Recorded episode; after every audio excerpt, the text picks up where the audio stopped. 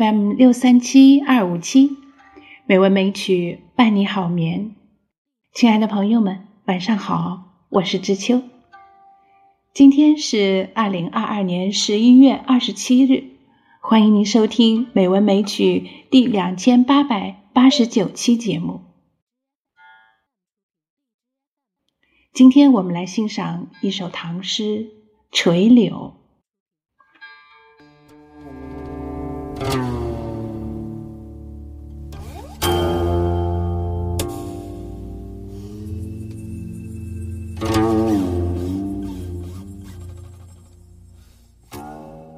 垂柳，唐·唐彦谦。半惹春风别有情，世间谁敢斗轻盈？楚王江畔无端重，恶损纤腰学不成。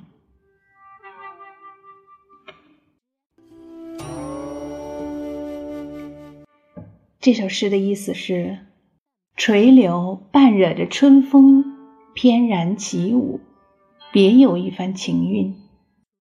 世间有谁敢和我比轻盈飘逸之美？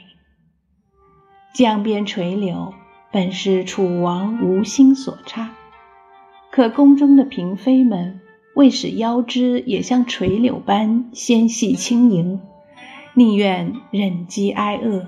甚至白白饿死。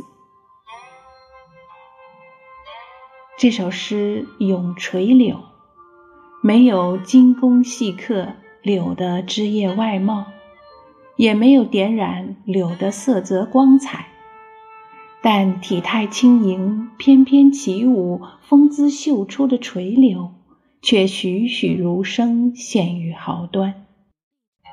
他不仅惟妙惟肖地写活了客观外物之流，又含蓄应介地寄托了诗人愤世嫉俗之情，是一首具有韵味的咏物诗。半惹春风别有情，起句突兀不凡。撇开垂柳的外貌不写。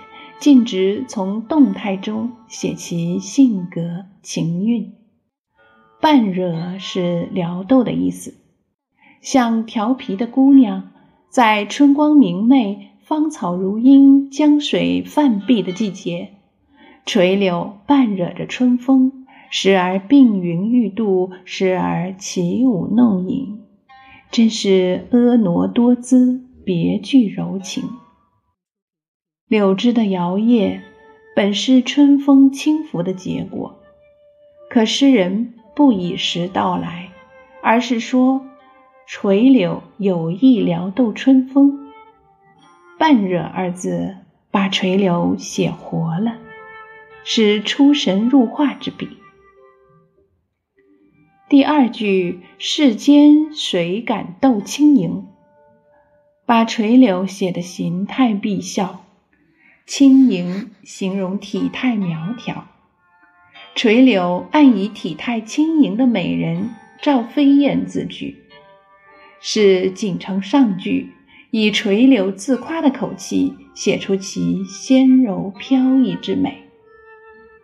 谁敢斗轻盈？问得极妙。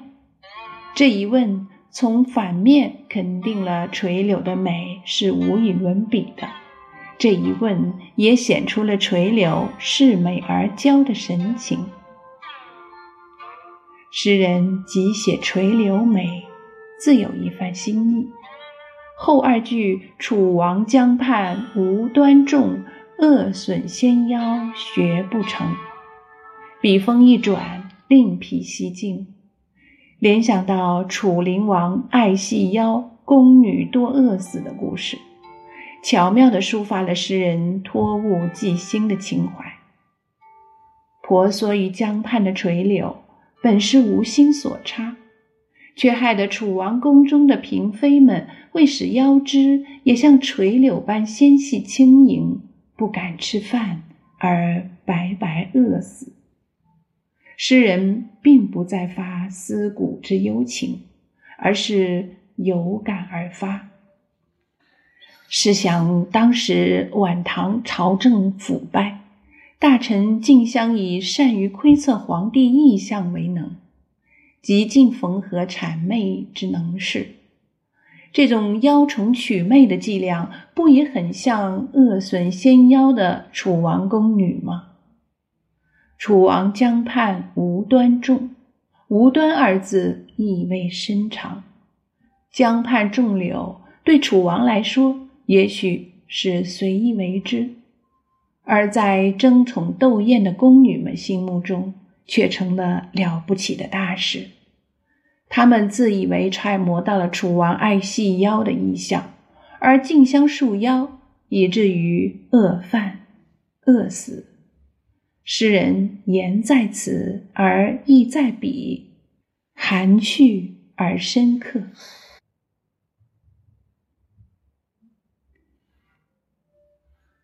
这首诗在写法上采取了迂回曲折、托物寄兴的手法。柔情中见犀利，含蓄中露锋芒，旨在写意，重在神似。未着笔于柳枝外貌的刻画，却将垂柳写得妩媚多姿，别有情韵，给读者以艺术美的享受。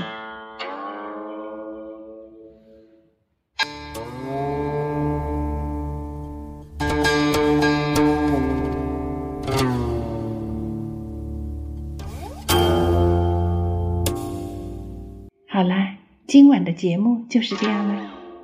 知秋在北京，祝您晚安，好梦。